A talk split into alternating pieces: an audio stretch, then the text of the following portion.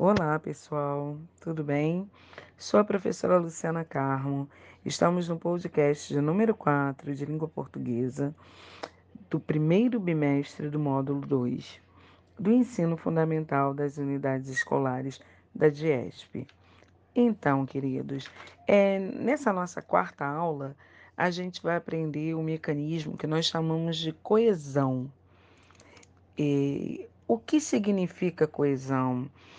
É, eu vou começar esse podcast tentando explicar rapidamente esse universo de coesão que vem acompanhado de coerência. Coesão é, é pensa num texto. A coesão é toda a estrutura física de um texto, ok? É a relação, ela tem como função unir palavras e frases. E como ela faz essa união? Através de seus conectores. Quando eu pego uma palavra e uno, por exemplo, com algum conector, que pode ser uma conjunção, por exemplo, eu dou um sentido àquela frase, àquele contexto ali que eu estou utilizando. Então, a função da coesão é justamente isso.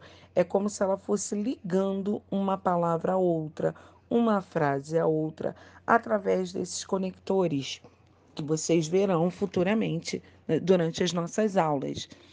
E a coerência, que ela vem juntamente com essa coesão. A coerência, ela já tem a funcionalidade, digamos assim, de organizar.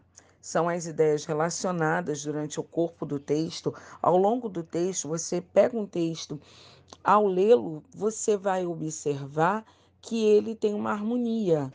Ele não está desencontrado, não há palavras, ideias soltas. Então, existe uma harmonia que leva à coerência e à boa compreensão desse texto. Porque se não há uma coerência, é, se as ideias não estão se encontrando, não há como você compreender esse texto. E o mesmo ocorre com a questão da coesão. Se eu pego e elaboro, não uso o meu conector de uma forma legal, é, coerente, ele vai acabar ficando fora do contexto. Então, a minha frase, ou um parágrafo, é, ele vai ficar solto, a, a compreensão ela não vai ser tão nítida. Vamos ver um exemplo aqui que eu tenho.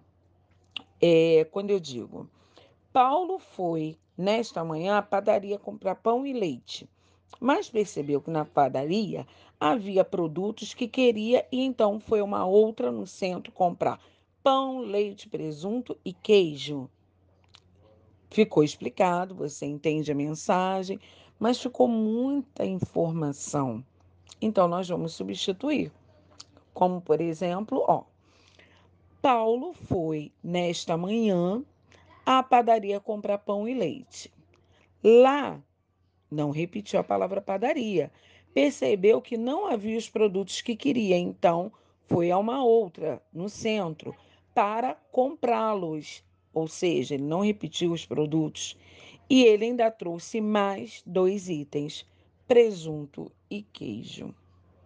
Então, dentro de, é, dessa frase, a gente viu o emprego de algumas de alguns conectores que nós vamos ver cada um é, com o seu nome dentro das classes gramaticais, com a funcionalidade de cada um deles.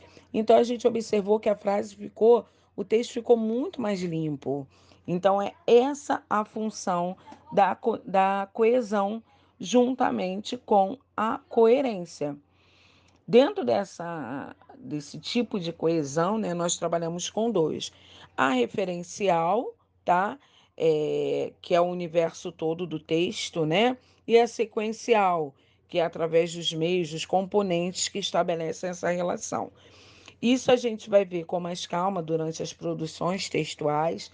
A gente vai começar a apresentá-los, é, cada conector, a função de cada um deles e o propósito que cada um tem na formação de um texto.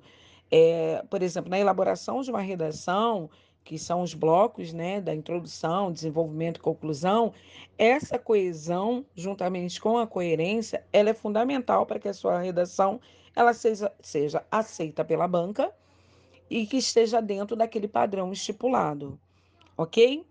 Até a próxima aula, nos veremos e aprenderemos um pouquinho mais de coesão e coerência, ok?